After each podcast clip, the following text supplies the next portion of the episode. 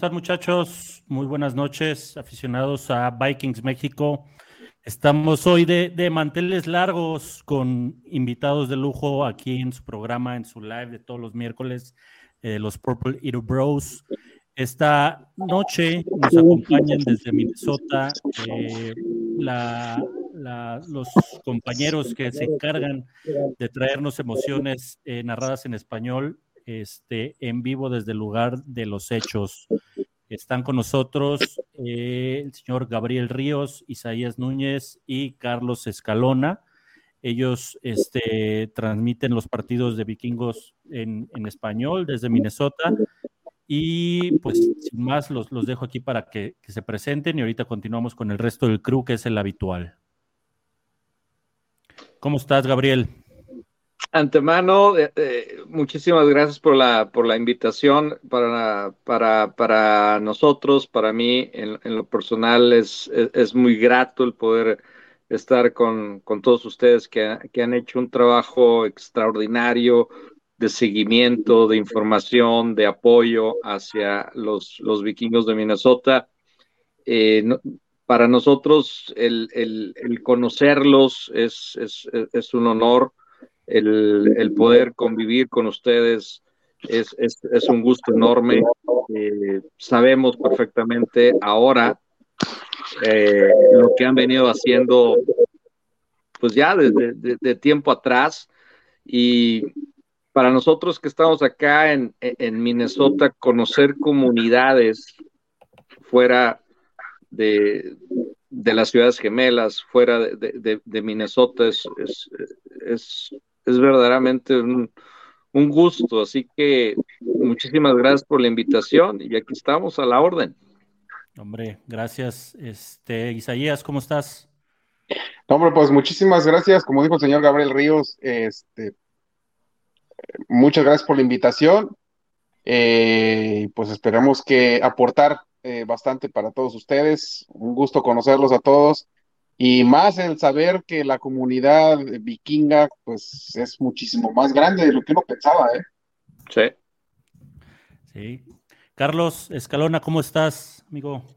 ¿Qué tal, amigos? Amigos vikingos, un gusto poder estar aquí con ustedes, un gusto, pues, juntar, hacer este puente desde Minnesota, desde los Estados Unidos junto con México. Qué bonita iniciativa, la verdad, a mí me parece una iniciativa que va a enriquecer mucho, mucho la, la comunidad y el fandom latino, en vez de construir muros, un poquito haciendo referencia a la política, que estén construyendo estos puentes y estos foros para discutir qué es lo que está pasando con los vikingos de Minnesota y hacer esta comunión entre aficiones latinas, evidentemente en México y aquí en los Estados Unidos, obviamente enriquece muchísimo el debate, genera, genera también visibilidad hacia nosotros, hacia que hay un fandom importante eh, de habla hispana. Y bueno, pues, obviamente un, debate siempre va a ser bueno, siempre va a ser eh, nutritivo para las acciones y es lo que más enriquece el deporte. Entonces, un gusto poder estar aquí con ustedes, con estos pelados de Isaías y Gabriel. Entonces, vamos a platicar de lo que más nos gusta, que es el grito Skoll y de nuestros vikingos de Minnesota. Muy bien, bienvenidos amigos. Eh, y pues el día de hoy tenemos eh, eh, los, participantes habituales en los Purple Little Bros. Se los presento a, Gabriel, a Carlos y a Tenemos a, Pablo, Pablo B, de Informe Púrpura. Denis también forma parte del, programa del, contenido de Informe Púrpura. ellos, ellos tres se encargan de manejar una cuenta este, hacer videos, este, pues de todo lo, relacionado con los vikingos, ¿no? Estadísticas, este, previas, análisis post partido, se meten un poquito más ahí en las estadísticas y en, las, en las alineaciones y todo eso. Este, muchachos, ¿cómo están? Buenas noches. Buenas noches, Marcelo. Un saludo a todos. Igual un placer conocer a Carlos, a Gabriel y a Isaías. Les mandamos un saludo. Y también ahí al Doc, un saludazo, Doc. Ya también un gusto verlo por acá. Y pues nada, pues buenas noches. Y pues le cedo la palabra a, mi amigo Pablo. No, pues un gustazo tenerlos aquí. Este, es su casa, está tanto de Vikings México como Informe Púrpura. Cuando quieran ahí, pues ahí estaremos. ¿eh? Cuando quieran. Y le dejo la palabra a Denis. No, pues un gusto, un placer que estén aquí con nosotros. Como, como dato curioso, yo, por ejemplo, no soy solo, no soy solo fan de los Vikings, sino también que sigo muchísimo a los Twins, Timberwolves, Wild y al Minnesota United. Soy, estoy metido en todos esos temas y pues un saludo a todos. Full, full Minnesotan. No, pues ya que se venga acá a las ciudades gemelas que anda haciendo allá en México. Es más, es más, es más minnesotano que Isaías, caray. Y también, por último, y no menos importante, tenemos a el, el doctor Vikingo de Vikings México también. ¿Cómo estás, Doc? Un gusto. Hola, ¿cómo están? Buenas noches. Saludos a todas las Valquirias y Vikingos de Vikings México de Informe Púrpura. Como bien lo dijiste, tenemos invitados de lujo. es la primera vez, si no me falla la memoria, que tenemos oficialmente miembros de los Minnesota Vikings, eh, las voces oficiales de los partidos en español, nada más y nada menos, Gabriel, Isaías y Carlos. Así que pues bienvenidos, bienvenidos a Vikings México. Gracias. Muchas gracias por estar aquí. Y bueno, pues ya estamos listos para para arrancarnos, mi querido Marcelo. Buenas noches. Y, bueno, ahorita que ya lo mencionaste, eh, bueno, ellos, este, platíquenos, Gabriel, un poquito de, la labor que hacen eh, con el equipo allá en Minnesota. Bueno, eh, este año nos dieron la oportunidad a través de Tico Sports de poder narrar completamente en español los juegos de los vikingos de Minnesota eh, previo a esto, bueno, les cuento rápidamente el, currículum eh, personal. Eh, yo fui parte de la primera ocasión en que los vikingos de Minnesota fueron transmitidos en español. Estamos hablando del 2006-2007. En aquella ocasión, K-Fan eh, que, es la, estación de radio eh, oficial de los vikingos de Minnesota, por supuesto en inglés, también tenía los derechos para eh, hacerlo en español. Y esa fue la primera vez que los vikingos de Minnesota fueron narrados en español. 2006, yo estuve 2006, 2007, 2008. Estuve tres temporadas con ellos. Posteriormente, Keifan dejó de tener los derechos y quedó ahí un hueco, un vacío, que después el señor Isaías Núñez, eh, en otra faceta de, de, estas transmisiones en español, vino, vino a hacerlo. Creo que estuvo dos temporadas Isaías Núñez con, con, los vikingos de Minnesota haciendo las narraciones en español. Eh, yo empecé en el periodismo deportivo aquí en Minnesota en el 2004 y empecé con los Twins de Minnesota. De hecho, hacía coberturas para ellos. Posteriormente también estuve narrando los, los, los mellizos de Minnesota. Por ahí sí estuve un poquito más, creo que cuatro o cinco temporadas estuve con ellos. Y, y bueno, eh, después de, de, haber hecho estas narraciones en, en español, seguí haciendo cobertura para diferentes medios eh, en español aquí eh, en Minnesota, sobre todo escribiendo columnas, eh, reportajes, artículos y por varias temporadas estuve asistiendo a, todos los juegos de los vikingos de Minnesota cuando estuvieron en el Metrodome y posteriormente en el US Bank Stadium. O sea, estoy hablando que son em, más de 15 años siguiendo a este, a este equipo. Eh, porque por ahí hubieron uh, voces y ¿tú quién eres? ¿no? bueno. voces eh, conocidas para Vikings México. Eh, sí, que, dicho sea de paso, este, creo yo que es, es importante que ustedes con, con mucha humildad, con mucha... con mucho don de gente, vamos a hacer, vamos a ponerlo de esta manera, eh, se acercaron con nosotros sin ninguna pretensión, con, con, el gusto de, de, poder conocernos, de podernos acercar con ustedes, de poder eh, dialogar, convivir, etcétera.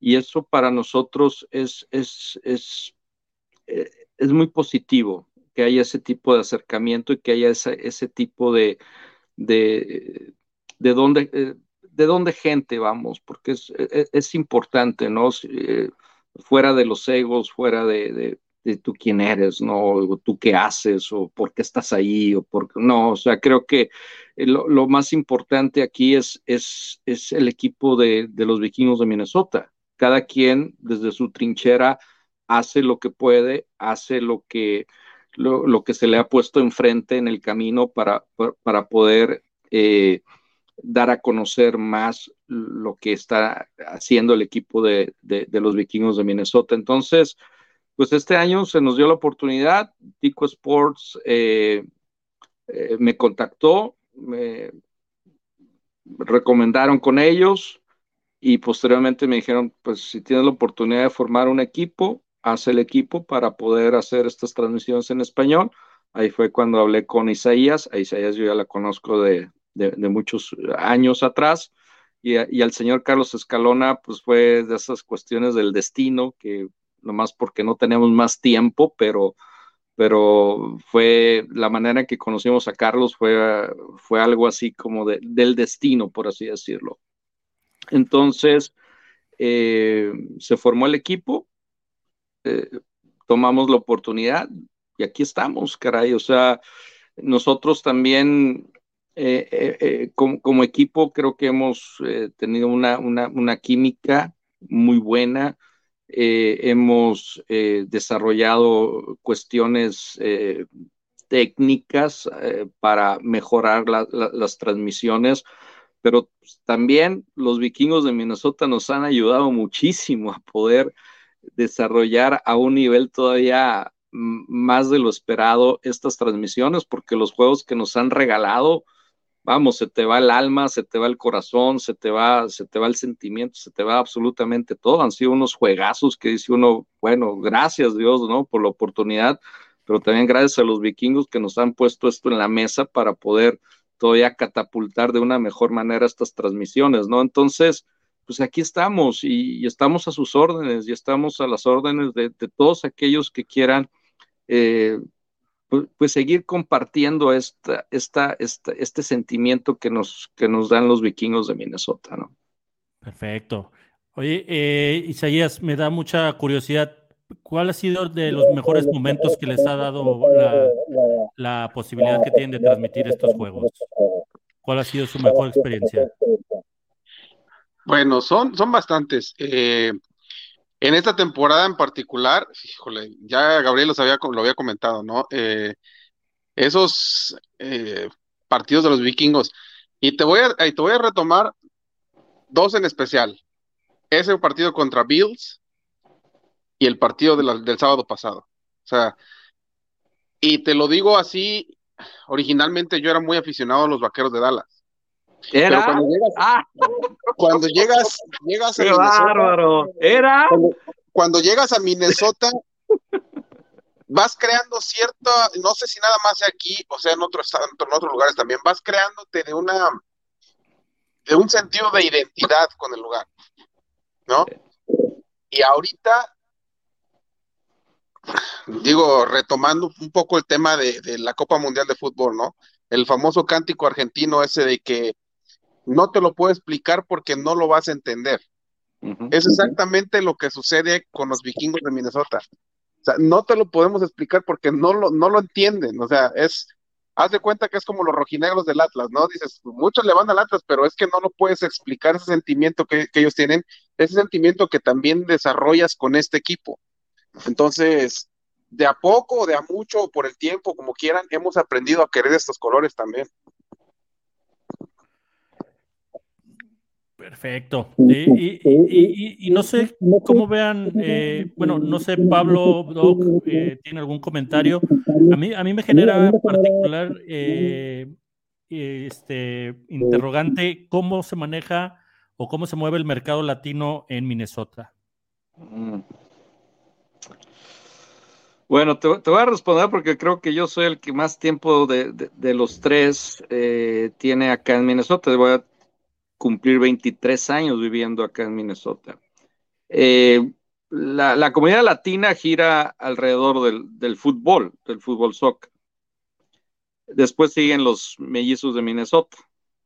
Después por ahí se pelea el asunto entre Timberwolves y Vikingos de Minnesota. creo que los vikingos ahora pues han ganado esa, esa estafeta de quizá de tercer lugar dentro del gusto de nuestra comunidad latina aquí en Minnesota por, por lo que están haciendo este año y porque también las transmisiones en español han, han ayudado mucho a despertar un interés, ¿no? Pero sí, sí se ha batallado mucho con los vikingos de Minnesota para, para, para encontrar adeptos, para encontrar fans, para encontrar seguidores dentro de nuestra comunidad, porque ah, los vikingos creo que dejaron ir muchas oportunidades para tener una conexión todavía más, más profunda ¿no? con la comunidad latina. Eh, a ellos no, no les había interesado tanto este mercado latino aquí en Minnesota por diferentes razones, ¿no? Quizá ellos ya tienen establecidas sus metas y sus objetivos con, con una comunidad en específica. No voy, a, no voy a poner porque no quiero meterme en problemas, pero de ahí en fuera, pues su base y no querían quizá explorar otras, otras, otras opciones. La NFL cambió ciertas reglas eh, en cuanto al diseño de, comunicación en cuanto a los equipos y esto ah, por la apertura también de los juegos internacionales y México ha sido un, un mercado sensacional para la NFL. Entonces, la NFL empezó a pedir a ciertos equipos de ciertos mercados donde la comunidad latina es grande que tuvieran pues ese acercamiento con ellos transmitiendo en español y después ya lo hizo como un requisito para los 32 equipos de la liga. Esto te, abre muchas puertas, lógico, pero también hay que, saber explotar esta puerta, porque para nosotros es una gran responsabilidad. Tanto Carlos Isaías como, como un servidor después de cada juego salimos exhaustos, porque es mucha la presión eh, mental, mucho la presión de, estar representando a un equipo de la NFL y a la misma NFL, donde la es, pues, así como se construye mucho, se puede caer todo.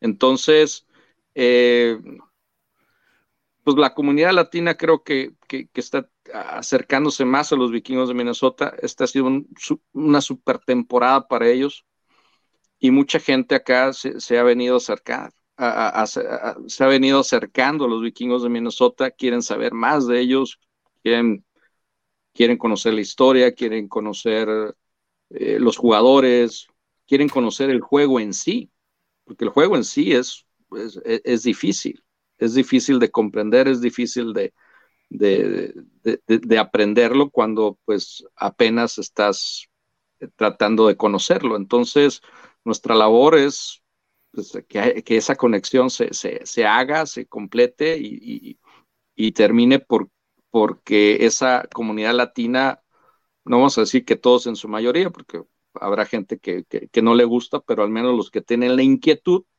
decir, me quiero acercar al equipo, quiero aprender más de ellos, me quiero identificar con estos colores, me quiero identificar con, con este equipo porque me representa la famosa, la famosa frase, ¿no? Me representa. Y eso, y eso eh, en sí es, es labor de, los vikingos de Minnesota, de Tico Sports y de nosotros tres para que esto, esto se logre, ¿no? Claro.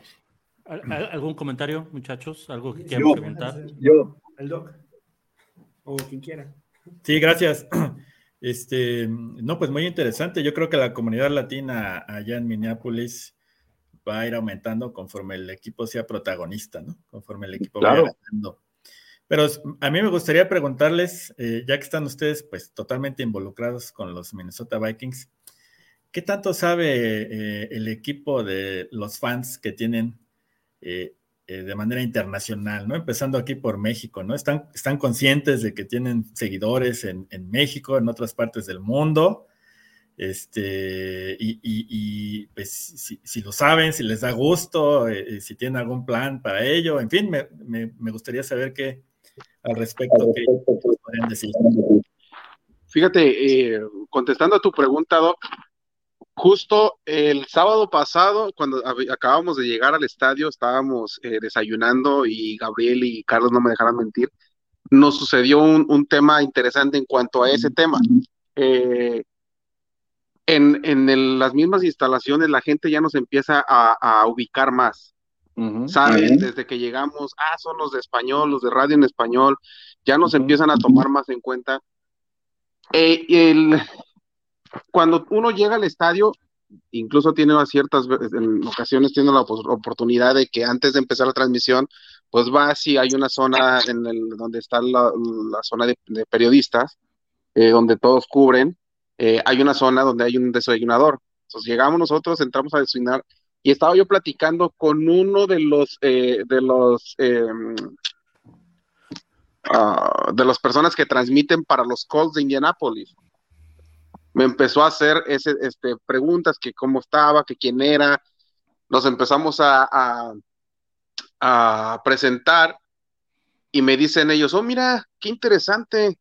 Y de verdad tienen, eh, los vikingos tienen una amplia eh, eh, fan base entre los latinos. Y le dije, aunque tú no me lo creas, es una gran, es una gran sorpresa incluso para nosotros, porque sí la tiene. Sí la tiene. Obviamente no nos vamos a poner a, compararla con los vaqueros, con los 49ers, con los Steelers, porque pues obviamente son enormes, pero sí la hay. Le digo, algo que puede ayudar a que esta, a que esta franquicia tenga más seguidores y más adeptos eh, en un futuro eh, cercano son los buenos resultados.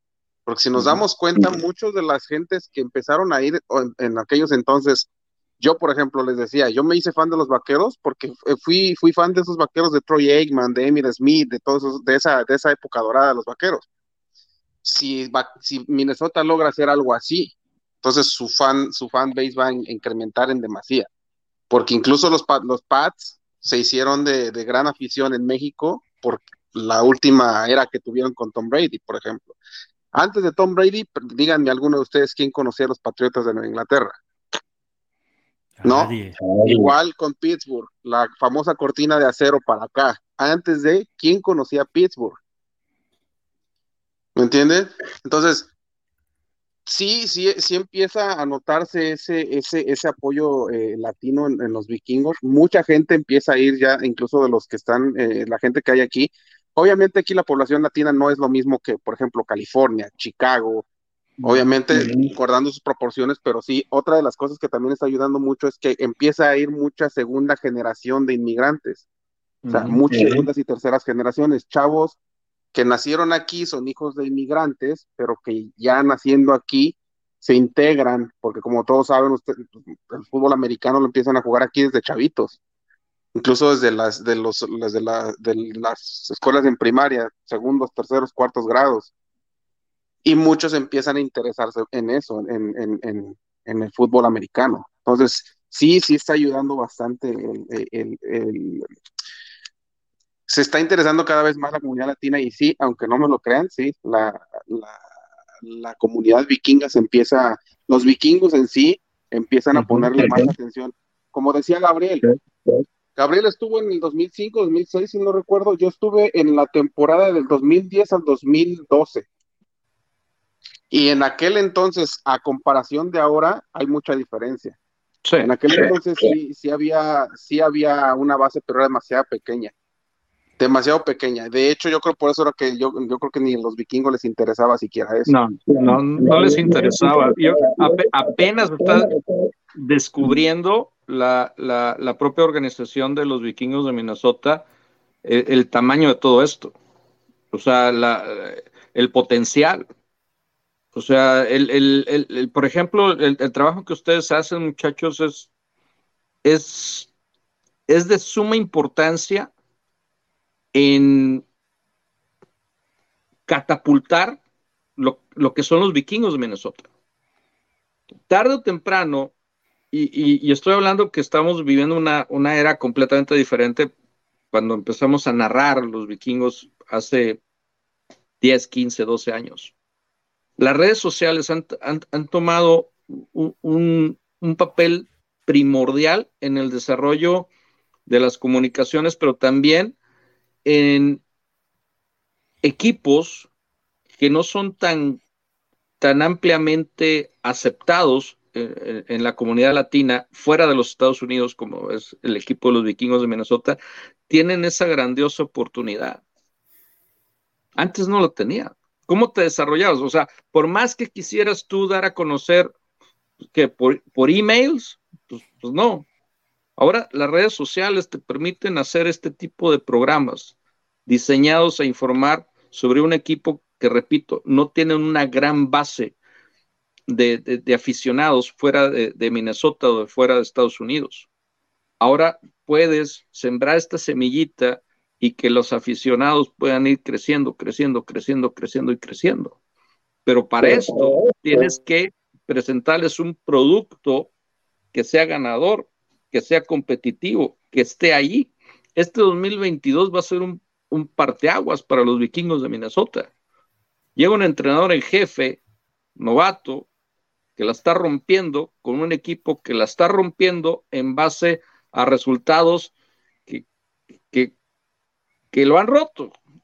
Todos los pronósticos. Díganme ustedes, ¿quiénes de ustedes que siguen a los vikingos de Minnesota por años pensaban que el equipo iba a estar 11-3? Hombre, creo que, creo que aquí les dábamos ocho victorias, nueve victorias, la mayoría. Y mira, están tocando un tema muy importante que es donde yo entro en la ecuación. Los números yo soy un maldito ñoño de los números, de las estadísticas, me encanta estar metido en todo eso, porque me gustan mucho las apuestas deportivas, que es de donde yo me empecé a dar a conocer en el mundo del, deporte. Se le daban ocho victorias pronosticadas por Las Vegas a los vikingos de Minnesota. Fue la primera apuesta anticipada que se cobra de todos los 32 equipos, el over de victorias de los vikingos de Minnesota. Entonces, justamente lo que mencionan Gabriel Isaías es no depende de nosotros eh, llevarlo esto a otros mercados internacionales. Por más que querramos, nuestro, nuestro scope, nuestro alcance es la comunidad latina en Estados Unidos, en especial en el área de Minnesota. Son los propios vikingos de Minnesota quienes se encargan de expandirse y de darse a conocer con resultados. Y creo que estamos nosotros a punto de ver una era de bonanza en el fútbol americano en el área de Minnesota. Sí. Sabemos, y no tengo que yo venir a exponerle qué equipo está, está construyendo aquí la nueva directiva. Sabemos y se están viendo los resultados con el señor, eh, este, no, no es Donatel, él ya lo quiero crucificar a este O'Connell. Nuestros receptores, en su mayoría, jóvenes, los corredores jóvenes. Hay un equipo y un buen proyecto que se está armando.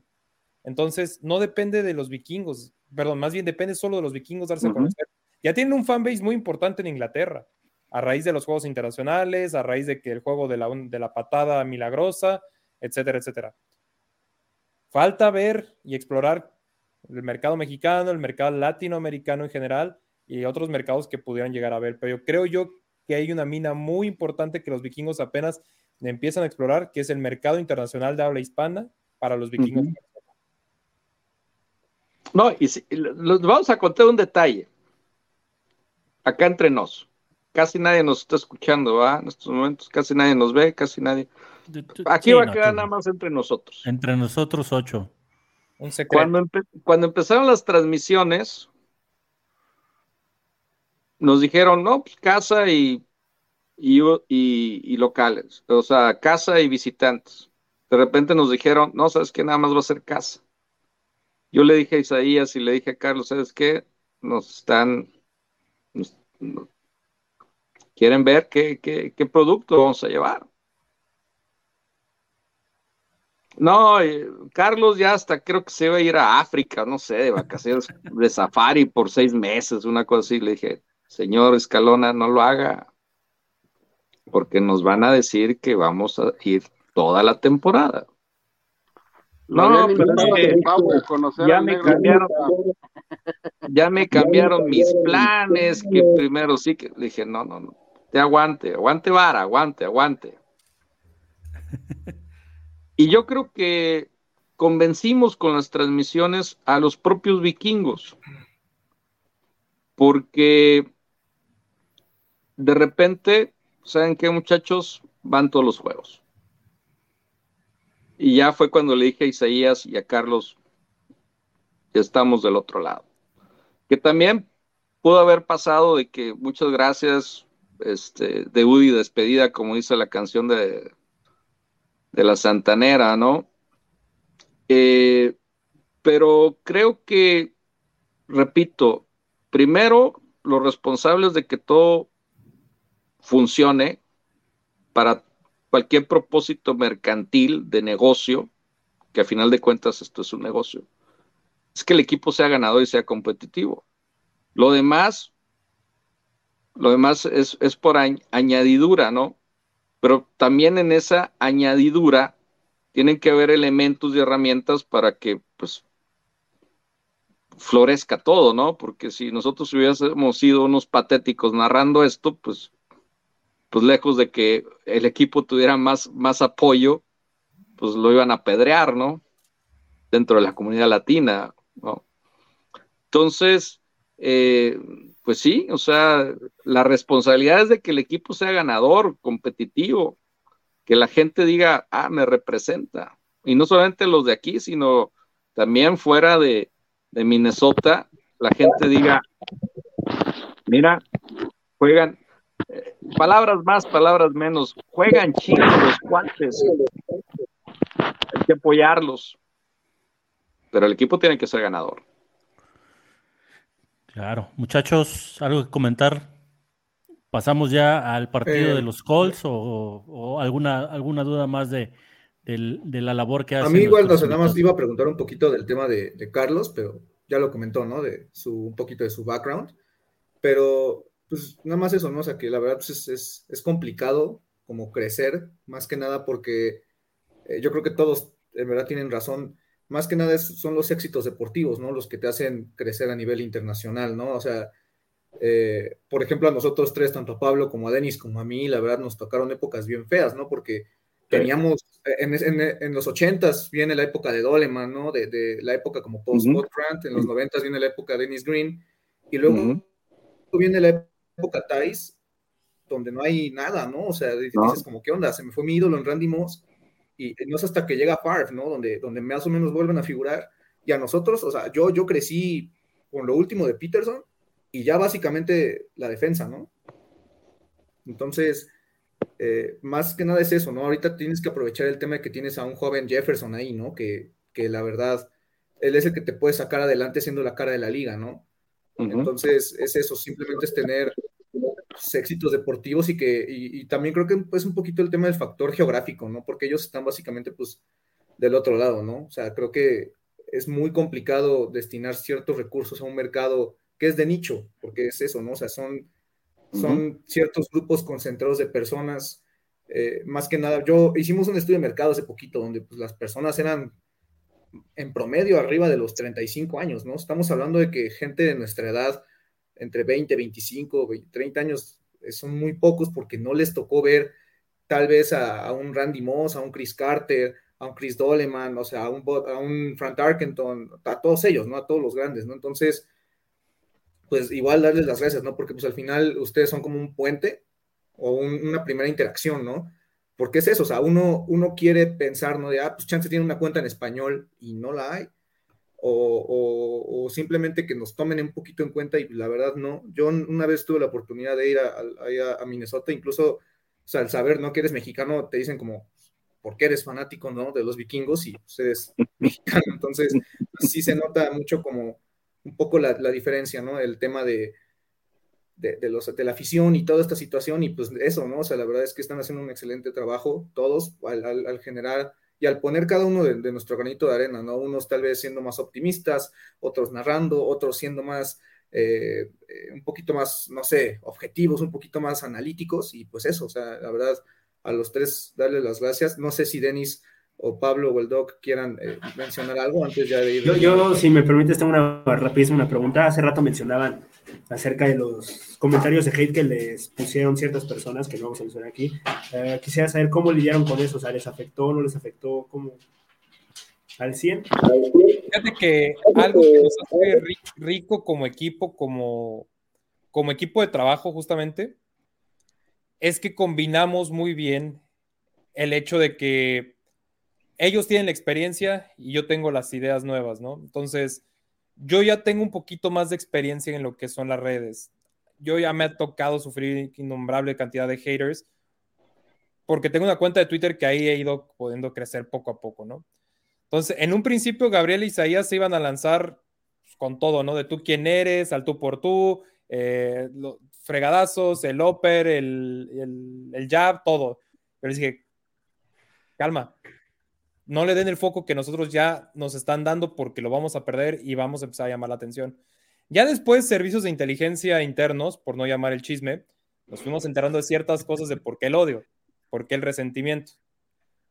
Pero sí, la, clave es simplemente centrarnos en nuestro trabajo, centrarnos en las transmisiones, en las previas, en el partido, en el post, en disfrutar el momento, en que a nosotros no nos gane el papel de aficionados una vez que estamos en cabina, saber transmitir las cosas, centrarnos en nosotros, preocuparnos por el público.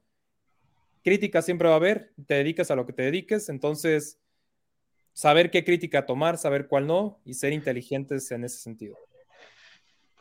Yo creo para reafirmar nada más lo que dice Carlos es cierto. Eh, Gabriel y yo tenemos ya cierta experiencia, porque aparte también tenemos, estamos trabajando en un, tenemos un programa de una, de una radio online aquí en Minnesota, eh, se llama Latin Evolution, un programa de deportes y ahí también cubrimos los juegos del Minnesota United. Eh, hemos aprendido a que vamos a cumplir una labor para compartir con ustedes. ¿No? Más allá del ego propio de que, ah, yo soy el chingón, yo soy el que está transmitiéndole a los vikingos, mm, todo mundo me va a ver, todo mundo me va a voltear a ver, este, voy a llamar la atención de todos, aquí yo soy el chingón y yo soy el que lo sabe todo. Al menos eso es lo que hemos aprendido Gabriel y yo. Yo, yo siempre he manejado una filosofía de vida de que nunca se deja de aprender, ¿verdad? Y retomando este personaje que ustedes mencionaban, yo dije, y lo, lo platicamos precisamente con Carlos, que le digo, gente así siempre va a existir. ¿No? Entonces sabemos que va a haber gente a la que le guste, gente a la que no. Y eso es como todo en la vida, ¿no? Digo, este chavo ya nos hemos enterado de otras situaciones y, y dices, bueno, ni modo, pues ya, bye.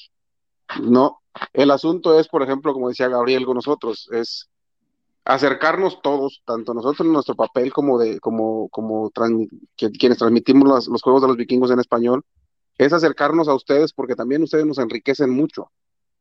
¿No? El aficionado siempre te enriquece porque a pesar de que uno está aquí, tiene la oportunidad eh, de estar transmitiendo, hay, por ejemplo, datos que, que dices tú, ay, güey, yo no me lo sabía, ¿no? Pero hay alguien que sí me lo puede dar. ¿No? Y no nada más te ayuda Google, el aficionado también, el aficionado de a pie te ayuda, el aficionado que está ahí, el aficionado que, que, sabe la historia, por ejemplo, me decía Pablo, nos, nos, comentaba, o sea, él tiene una historia mucho más allá. Yo te puedo apostar que muchos de los chavos conocen a los vikingos desde Adrian Peterson y Percy Harvin para acá. ¿Me entiendes? Y hay, y hay quienes, quienes eh, tienen una historia más empapada, por ejemplo, te hablan de un Dennis Green, te hablan de un, de un Frank Tarkenton, de, jugadores que ya eran, ¿no? Además de, la situación que habíamos comentado con lo de, con lo de, tener una franquicia ganadora, todo es un modelo, o sea, también mucha gente te lo puede apostar sigue a los vikingos o empezó a seguir a los vikingos porque les encanta el, casco o el uniforme que ellos tienen. Digo, para mí, por ejemplo, en lo personal, uno es uno de los más chingones, y perdonen mi, mi chilangués, es uno de los más, de los cascos más chingones de toda la NFL. Y desde ahí empieza a generar esa, esa atracción hacia un producto, ¿no? En cuanto a las transmisiones, te digo, o sea, sabemos, sabemos cuál, qué tipo de, de crítica es buena y cuál dices tú es pura, puro, puro enojo, pura irritación, mejor ni pelarlos. Yo, yo sí les voy a decir, les voy a decir algo al, respecto.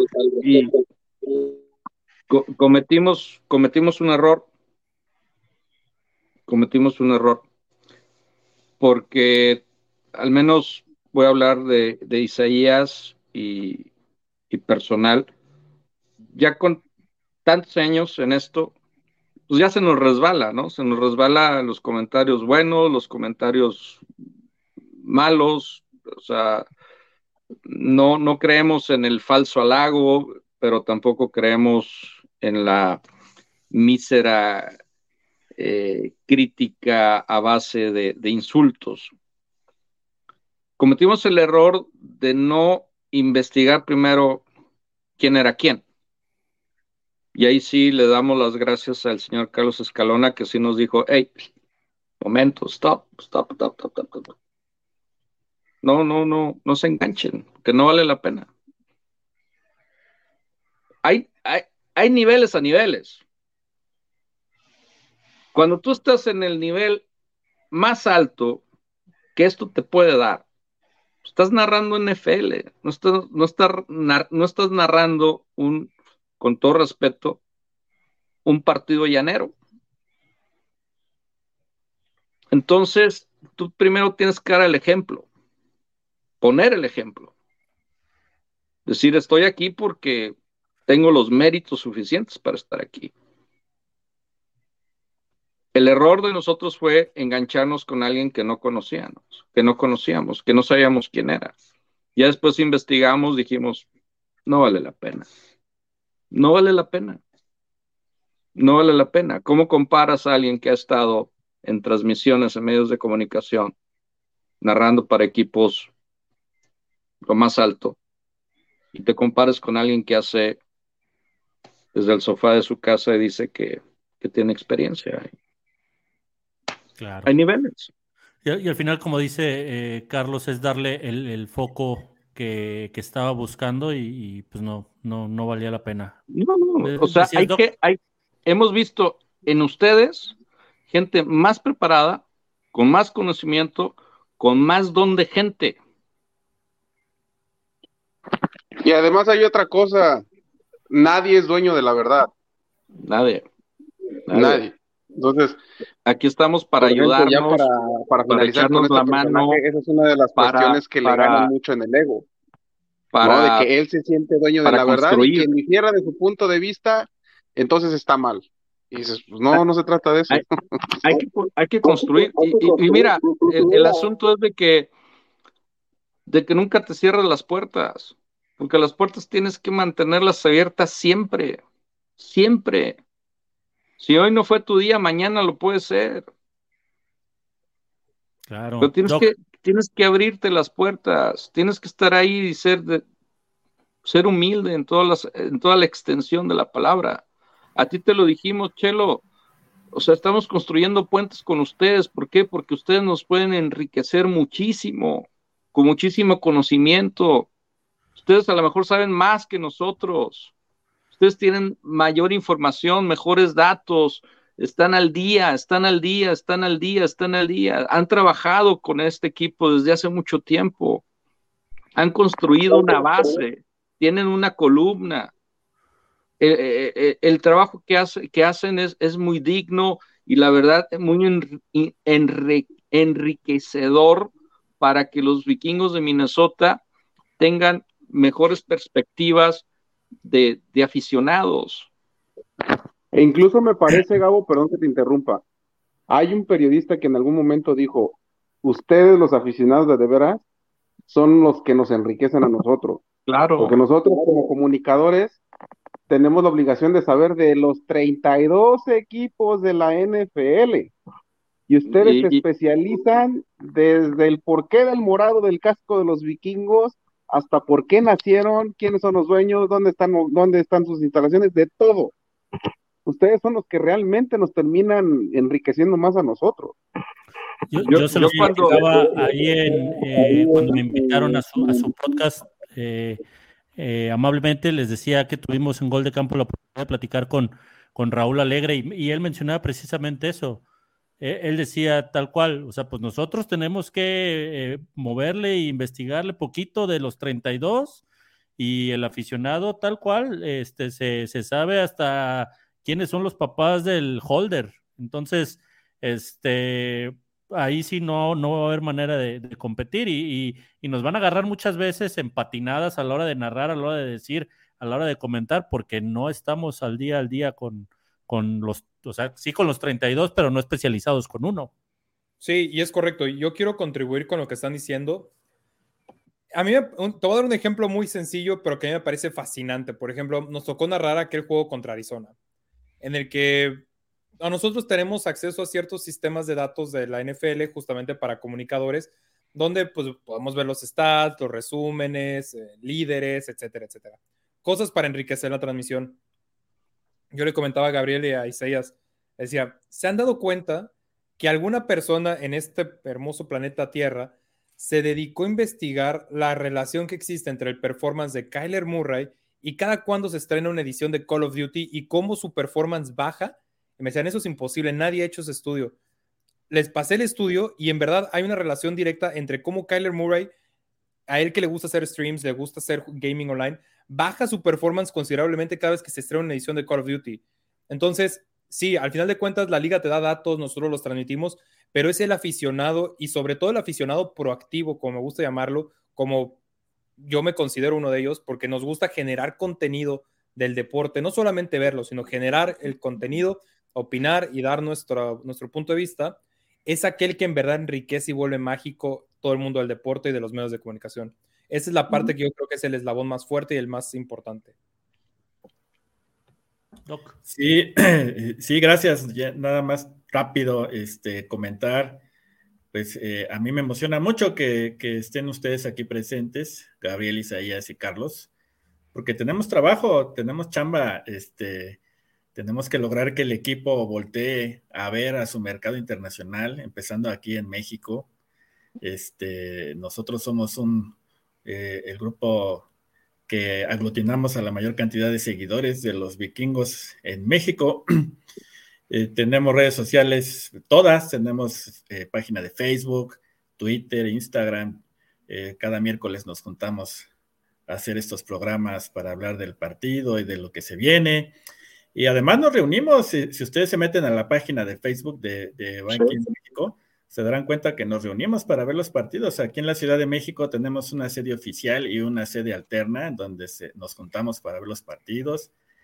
También se junta gente en Guadalajara, en Monterrey, en Ciudad Juárez. O sea, la comunidad eh, de seguidores de los vikingos aquí en México es muchísimo más grande de lo que el mismo equipo siquiera se imagina. Completamente de acuerdo. Ahí, ahí, pues, Ahí les encargamos que cuando el equipo voltee a ver a México, pues se acuerden de nosotros. No, de, de, de hecho, uno de, de, los planes que creo que se lo había comentado Isaías a Carlos, ¿no?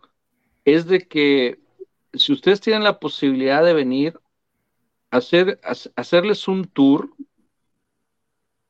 eh, ya sea antes de la temporada o a inicios de la temporada, que el clima está bonito, porque no van a venir a menos 20 grados centígrados como estamos ahorita, nos van a morir de una pulmonía y pues ¿para qué queremos eso? No queremos eso, por supuesto. no queremos verlos como Carlos Escalona, que está allá con la colcha del tigre ahí encima. Entonces, que, que vengan y que los conozcan personalmente que vayan con la, o sea, hacer una reunión, ya sea con la directiva o con los encargados de ese aspecto de relaciones públicas de los vikingos de Minnesota, los propios jugadores, ya sea en el campo de entrenamiento o eh, a inicio de temporada, que hay más accesibilidad para este tipo de, de situaciones y que se den cuenta a través de ustedes físicamente aquí lo que están haciendo. Sí, pues con, gusto les tomamos la palabra. porque verdaderamente lo que ustedes están haciendo es, es, es para quitarnos el sombrero. No, muchas gracias. miércoles, como dicen ustedes, miércoles, en redes sociales, sus programas, sus comentarios, sus columnas, sus artículos, y no persiguen ningún otro fin más que impulsar al equipo. O sea, la verdad, mis respetos. Honestamente, mis respetos. y, pero eso tiene que ya eh, ser visto por los propios vikingos de Minnesota, decir, ah, caray, ¿a poco somos tan importantes por allá? Sí, sí, solo, sí lo son. Y debe haber esa retroalimentación. Sí, claro, es lo que hablábamos la otra vez, Gabriel, eh, eh, perdón, Pablo, de, la generación de contenido y de divulgación, y es, hacer voltear la, en algún momento para acá la mirada, tarde que temprano va a, suceder. Pero decías, Pablo, perdón. Yo no, yo no iba a decir nada. No, ah. no yo tampoco. Entonces. Bueno, no, de hecho, por ahí, señor Carlos Escalona, este estamos trabajando en algunos detallitos también para, para, para hacer también nosotros nuestra labor, a acercarles a ustedes, a los jugadores, ¿no? Eh, estábamos platicando con, con Carlos, eh, eh, por ahí ya se está programando una entrevista con, con uno de los jugadores para que también ellos sepan. De hecho, ellos se quedaron así como de seis, ¿o no es así, señor Escalona? Platíquenos esa, esa, esa anécdota, ¿no? Cuando tú le, le comentaste esta situación. No, no, digo, creo que por cuestiones de compliance, hasta que no hay nada amarrado, no puedo mencionar con quién está hablando. Se puede hablar que sí estábamos hablando con alguno de los jugadores, pero a ver, mientras el equipo cobra más relevancia, también las agendas se vuelven más difíciles de atender. Sí. este acercamiento no fue con alguno de los jugadores que ustedes verían en los en los headliners, en los encabezados, en los Pro Bowls, por ejemplo.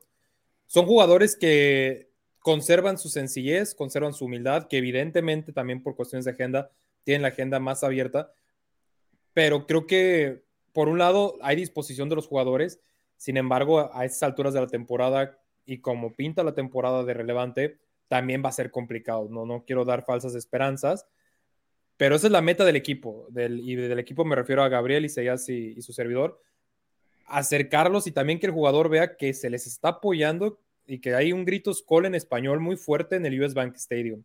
Y no solo en el US Bank, sino ah, fuera de las fronteras hay una mancha púrpura muy importante que evidentemente tiene su parte de negocio, pero también tiene su parte de apoyo que yo creo que todavía tiene un peso más importante para el jugador.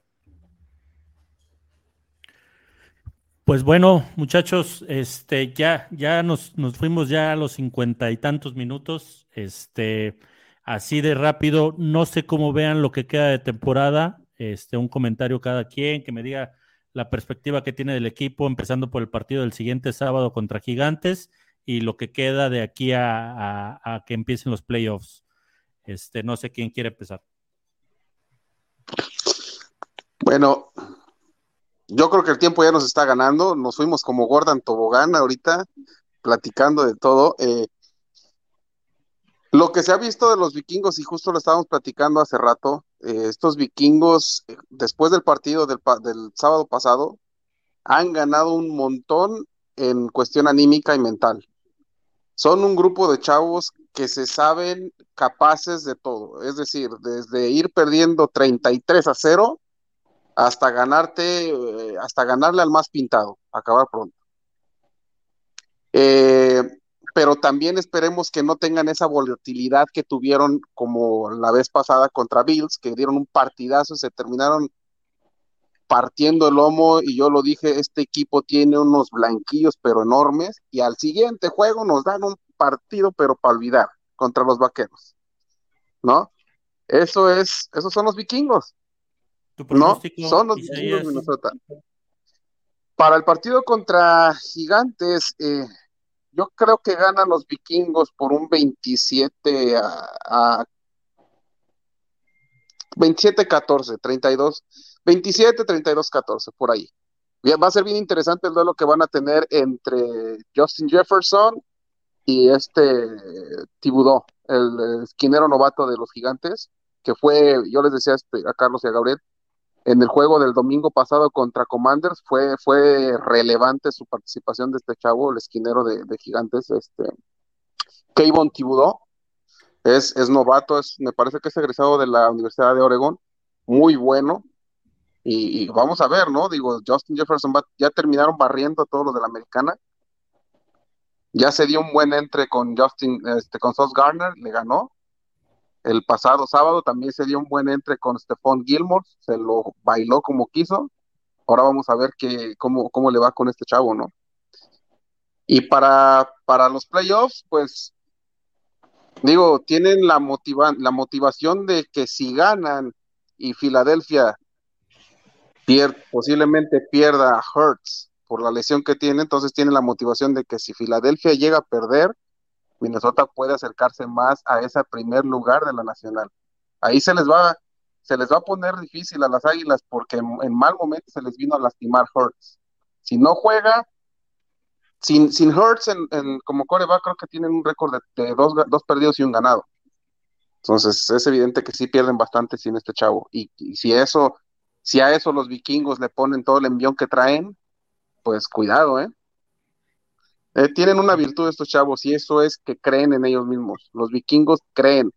De hecho, les decía yo a Gabriel y a Carlos, en el entretiempo, en el, el, pasado sábado, hubo un momento cuando estuvo uno de los jugadores lastimado, pusieron la canción de Journey, la de Don't Stop Believe It.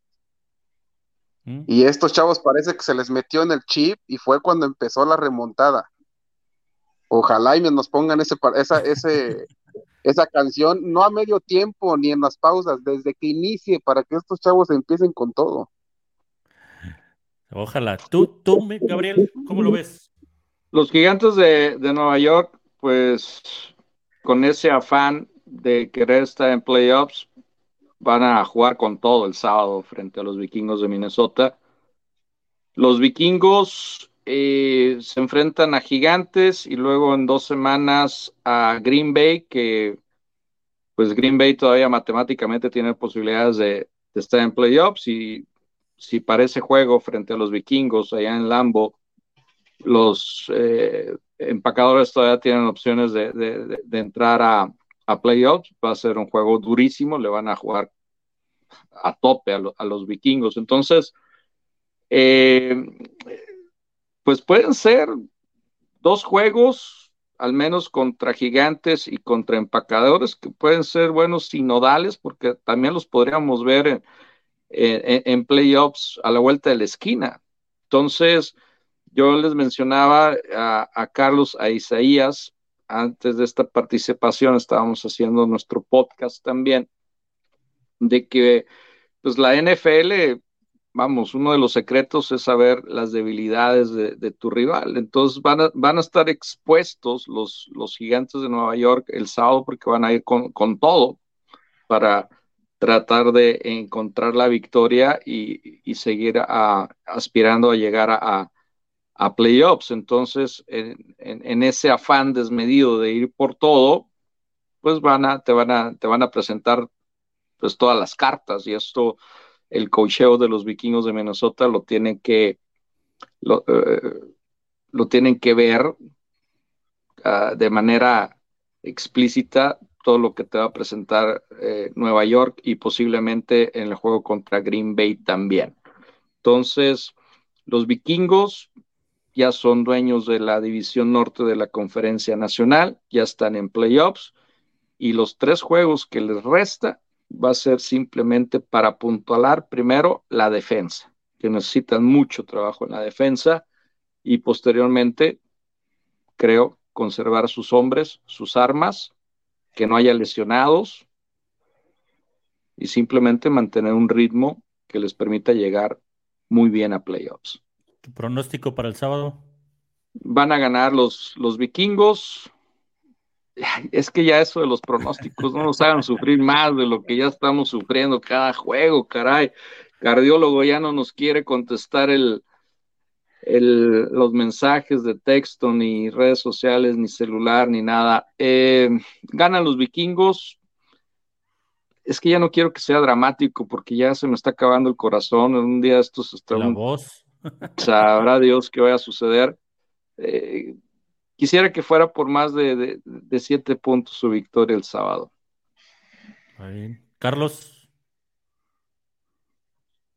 Estás muteado. Ahí está.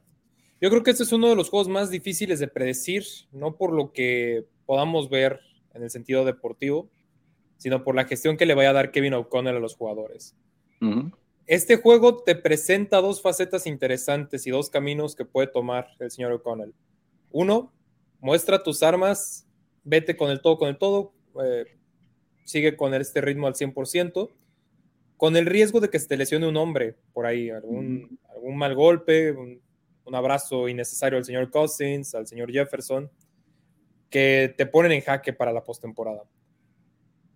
Y dos, si no le juegas al tú por tú al 100, tu rival tampoco va a mostrar todas sus armas. Y es lo, clave con este juego de los gigantes es que muy probablemente vuelvas a jugar con los gigantes en tres semanas, en cuatro semanas, en la postemporada. Así como está acomodado ahorita el, el playoff picture, se volverían a enfrentar a estos mismos gigantes de Nueva York en este mismo estadio. O sea, es un juego mental muy fuerte que debe estar teniendo el señor O'Connell. O sea, es una partida de ajedrez interna sobre balancear el reparto de cargas, el riesgo de los jugadores y, y qué cartas quiere mostrar ante un rival que probablemente se pueda volver a, a, mostrar. Si yo tuviera que dar un marcador, me voy con lo que uno dice en las estadísticas, los momios y las tendencias. Me voy con Minnesota ganando, pero no ganando por más de cuatro puntos. Creo que se puede definir con una patada ahí del señor Joseph de tres puntitos. Me voy por un 20-17 nada más. Perfecto. Mi Denis, ¿qué dices tú? Estás muteado, ya no. Yo, yo creo que va a ser un par, lo, va a ser un partido cerrado. Estaba, estaba viendo los números de los gigantes con su defensa contra el juego terrestre es lamentable, son el número 30 de la NFL con 150 yardas por partido. El problema es que ya hemos enfrentado defensas con estos números malos contra el ataque terrestre y aún así Dalvin Cook no ha podido, o bueno, los Vikings en general no han podido establecer un juego ofensivo que puede explotar la debilidad del equipo rival. Nuestro juego se sigue yendo mucho hacia el pase y eso en gran parte porque en la mayoría, en la mayoría de los partidos hemos estado abajo abajo en el partido y tenemos que remontar y vamos contra el reloj y empezamos a tirar pases. ¿Por qué? Porque el juego terrestre consume tiempo. Pero si lo logran explotar y eso, yo creo que los Vikings, se lo decía hace rato a mis compañeros Pablo, creo que si los Vikings establecen bien el juego terrestre, como no lo han hecho en todo el año, pueden tener un día de campo, porque si tú le das tantita protección a Cousins, lo que puede hacer contra ese perímetro, que para mí no es nada que resaltar, puede ser grande. El problema viene otra vez en la defensa, que hemos enfrentado equipos malos, entre comillas, o sin tanto nombre como lo fueron los Colts, como lo fueron los Patriotas, que con muy poco te hicieron mucho daño y, y es así, pero si la defensa logra ajustar como lo hizo en la segunda mitad del partido del fin de semana pasado, creo que tiene muchas posibilidades de ganar. Yo también veo un partido cerrado, y lo que le decía Pablo, ya ya no espero que los Vikings ganen sinceramente por dos posesiones, tranquilos, sin sufrir. Ya, ya no, a estas alturas de la temporada ya no lo espero. Los veo siguiendo jugando partidos de una posición y creo que yo, yo, yo creo que ganan 20, 20 24, 20 más o menos por ahí. Y ya con eso me quedo. Y ya nada más para yo callarme, este, soy impulsor junto con Pablo V de un, dicho en la comunidad mexicana o de habla hispana que se dice nos vemos en febrero. Todos sabemos qué significa, ¿no? Nos vemos en el Super Bowl.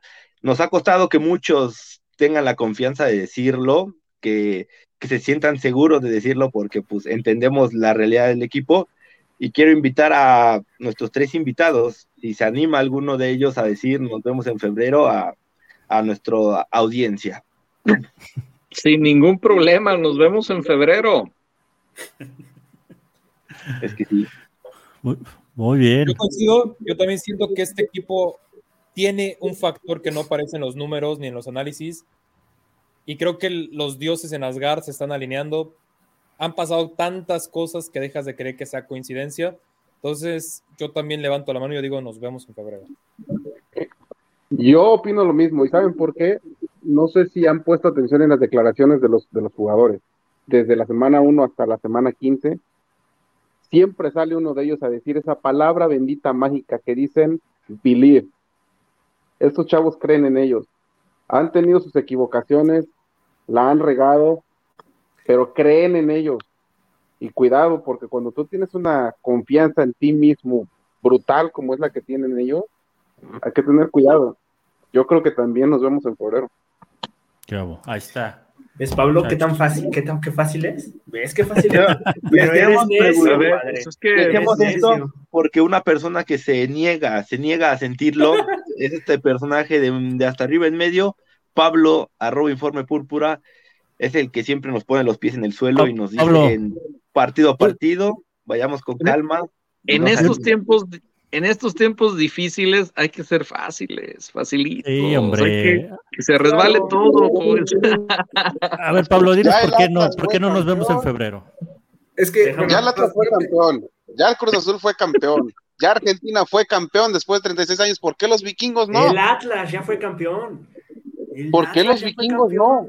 Nos El podemos ver en febrero, Madrid. ¿por qué no? Claro. Pero allá el necio no quiere. No, a ver, espera, es que mira, para responder rapidísimo la pregunta de Marcelo. O sea, desde que yo soy fanático de este equipo, al, al- a los tres años aprendí a poner los pies en la tierra y fue con el tema de, de Seattle, ¿no? Ahí en, en diciembre de enero de 2016. Dos años después, ya uno se, se emociona y dice, ya vamos a ir al Super Bowl y en 2017 viene el tema del, del, del, del campeonato de conferencia, ¿no? Eh, luego, dos, otros dos años después van súper bien, van 8-2 en 2019, todo, todo chido y a lo que no, yo sí creo, o sea, objetivamente hablando, o sea, una cosa es, o sea, mi, mi parte como crítica y otra cosa es como mi parte fanática, ¿no? Yo como fanático estoy feliz, o sea, yo súper feliz con lo que están haciendo este equipo, si lo queremos ver desde el punto de vista eh, ganar, perder, o sea, como lo dijo Marcelo, yo, yo en lo personal no les daba ni, ni nueve victorias y ahorita estoy súper feliz, solo que, o sea, en lo personal, o sea, un poquito, siendo un poquito más objetivo, no me gustaría volver a decepcionarme otra vez, no me gustaría volver a ilusionarme, eh, porque ya, ya, ya he sufrido. Y a mí no me tocaron cosas como el 2009, 98, 87, etcétera, etcétera, ¿no? Para no recordar otros, otros tiempos malos, ¿no? Pero por eso es que todavía no me, no me animo a decirlo, todavía no, todavía no. Pero no hemos hablado del partido de Indianapolis, creo que no nos va a dar tiempo, pero creo que también ese partido como que te da un poquito de énfasis en que este equipo no es un equipo cualquiera. Eso es a lo que voy. Mm. Muy bien. ¿Y Pablo. ¿cuántas novias has tenido en tu vida, Pablo? ¿Cuántas novias has tenido en tu vida, Pablo? Pues sí, hay, hay un historial, pero justo por eso mantengo los pies en la tierra. Tu marcador. al- Yo solo, yo solo voy a decir que este equipo es especial. Esta temporada está siendo muy especial. Después del mayor regreso en la historia de la NFL, no creo que sea nada más porque sí, ¿no? Eh, este equipo es muy especial. Ya lo dijo Gabriel, tenemos que mejorar la defensiva. Nuestra defensiva es mala, somos la 32 en yardas permitidos por juego. Pero ya lo hemos comentado aquí, aún así, eh, vamos 11-3, todavía tenemos posibilidades de quedar como los sembrados número uno. Se ve difícil, pero ahí está la posibilidad. Así que yo creo que este equipo, aunque la mayoría de los medios de comunicación no creen, siguen sin creer en este equipo, semana tras semana eh, les calla la boca, ¿no? Cer- cerrando bocas semana tras semana. Eh, unos comentarios rápidos. Kirk Cousins acá fue nombrado jugador ofensivo de la semana, cuatro pases de anotación, más de 400 yardas. Eh, el señor Kirk Cousins lleva seis o siete remontadas en esta temporada. No hay nadie que se le acerque a Kirk Cousins en ese, en ese sentido. Eh, acaban de nombrar a cinco jugadores de los vikingos para el Pro Bowl. Yo creo que por ahí se quedaron un par afuera, pero bueno, ahí están los cinco. ¿Y eh, qué pienso del, del partido contra Gigantes? Va a ganar Minnesota, no va a ser un partido fácil. Este, no hemos tenido partidos fáciles básicamente en toda la temporada, pero va a ganar Minnesota. Eh, de hecho, tengo muchas ganas de ver ese juego. Creo que va a ser muy especial. Es el último juego en casa de esta temporada, hablando de la temporada regular. Eh, están convocando a que todo el mundo vaya de blanco, ya pintaron ahí de blanco eh, este, el campo, van a salir de blanco, entonces creo que va a estar muy, padre el ambiente. Y yo creo que de los tres partidos que faltan, eh, vamos a perder tal vez uno eh, con las visitas que tenemos, Green Bay o Chicago, eh, por ser visitantes y porque probablemente ya en esos partidos ya este, O'Connell empiece a descansar titulares, como por ahí también lo, lo comentaron. Entonces yo creo que de los tres partidos que faltan, vamos a ganar dos, probablemente perdamos uno. Creo que vamos a quedar como los segundos sembrados y Eh, aunque no creen mucho en Minnesota, este, este equipo está para ganarle a quien sea, eh, tanto en casa como en visita. Así que yo también cierro mi comentario con nos vemos en febrero. Eso, caray, muy bien.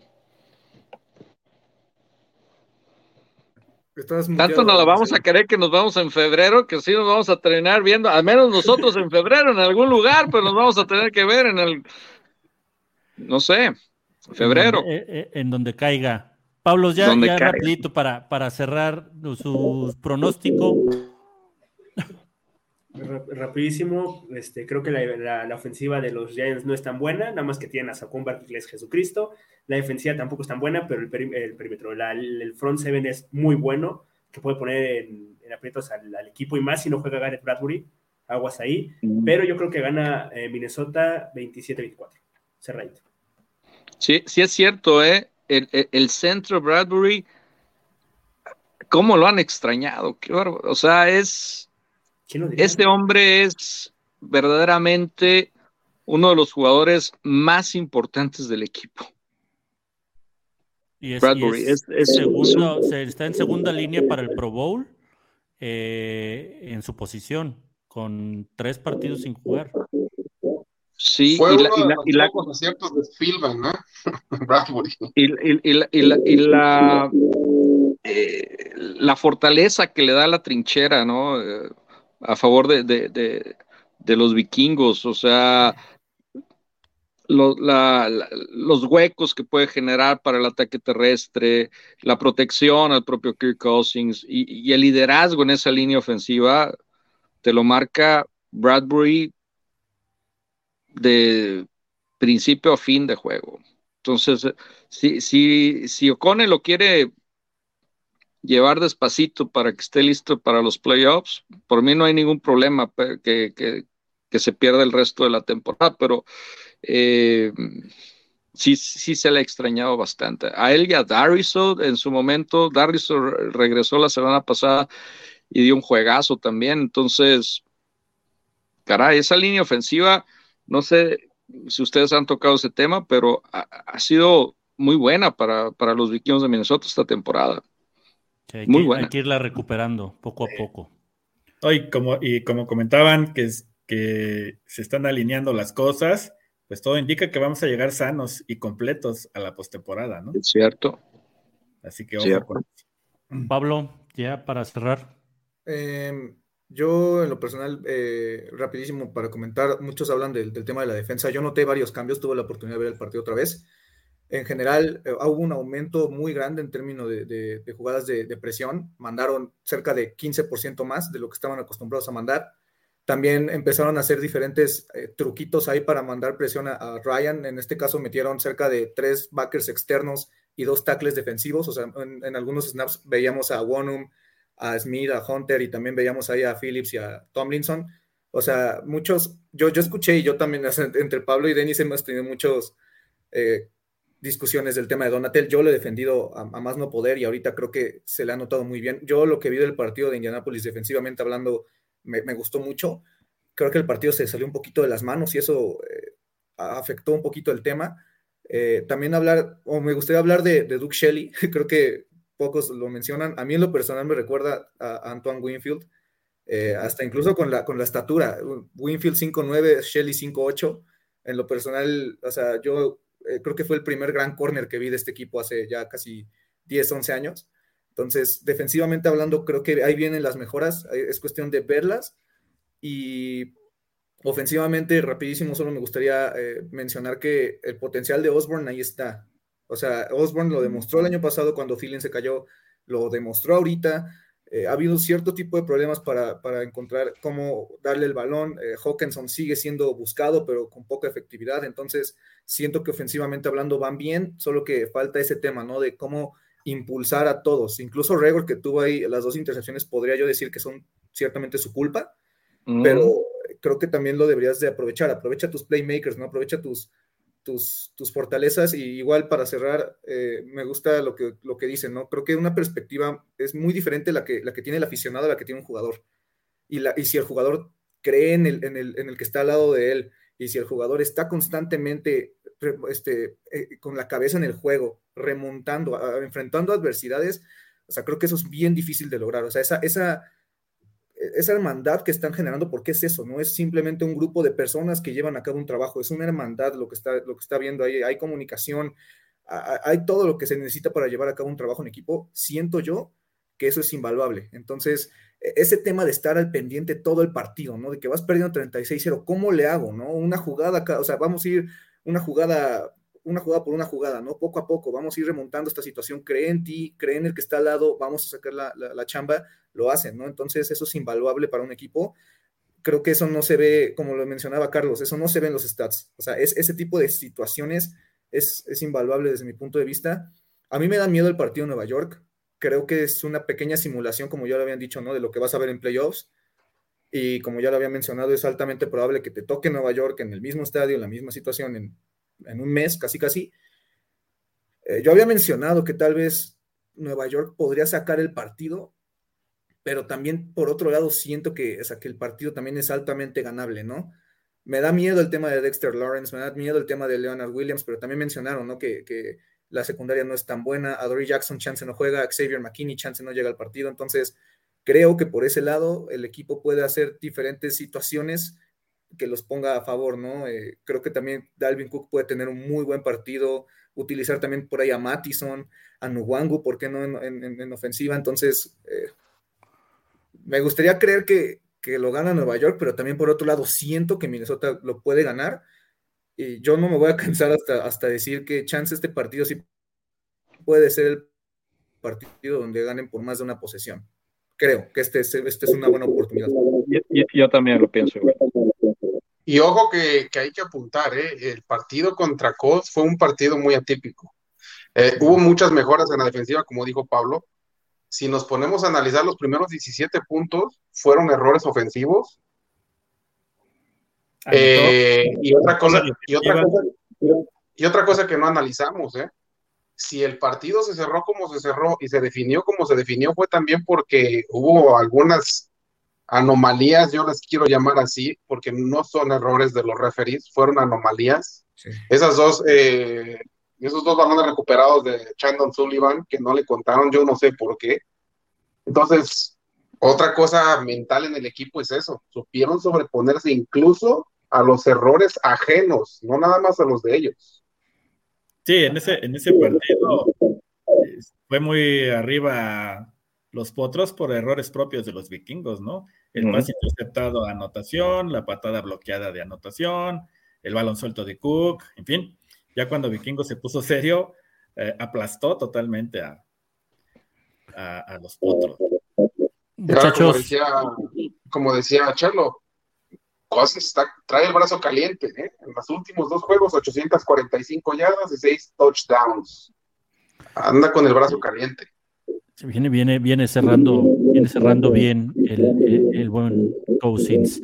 Pero bueno, muchachos, un gusto tenerlos eh, esta noche. Ya nos extendimos más de lo que normalmente nos extendemos, pero pues no queríamos dejar pasar ninguna oportunidad de preguntar, ni comentar, ni, aprovechar al máximo cada minuto de, su valioso tiempo. Un, agradecimiento por parte de, todo, todo, todo Vikings México, Informe Púrpura. Este, gracias por lo que están haciendo allá en Minnesota. Y pues, este, como decía Denis, pues nos vemos en febrero. Nos vemos en febrero. Sin lugar a dudas, nos vemos en febrero. Muchísimas gracias, Chelo, por la invitación. Muchas gracias a, los dos Pablos, al doctor Vikingo, a Denis por, por, esta invitación. Eh, saludos, fuerte abrazo, desearles siempre todo lo mejor. Felices fiestas, feliz Navidad, feliz Año Nuevo, feliz 2023 para ustedes, sus familias. Fuerte abrazo, bendiciones. Y pues nada, aquí estamos a la orden Aquí los vamos a recibir como, como se merecen cuando deseen venir para acá y los vamos a atender de maravilla que pues no, no se van a querer regresar a sus lugares de origen, así que vénganse preparados psicológicamente porque se la va a pasar fregón. Eso. Muy bien, muchísimas gracias. Ya lo dijo Marcelo, a nombre de Vikings México les agradecemos su presencia. Y quiero aprovechar para mandarles a los otros miembros de los Purple Little Bros que no pudieron estar aquí hoy, Daniel, Rubén y Bere, les mandamos un saludo. Y pues aprovechar porque eh, a nombre de Vikings México y de Informe Púrpura, pues también desearles feliz Navidad a toda la banda de Vikings México. Así que pues esperemos otra victoria, que ya no sea tan dramática, por favor, pero otra victoria este, para este partido contra Gigantes. Y pues a darle. Muchas gracias. Skol. Gracias. Una, una, frase, una frase, señores, que siempre aplicábamos en domingo, pero esta va a ser sábado, como una frase acuñada por el señor Carlos Escalona. ¡Ah, qué bonitos son los domingos! Cuando ganan mis vikingos. Nos vemos. Gracias. Skol. Skol. Skol.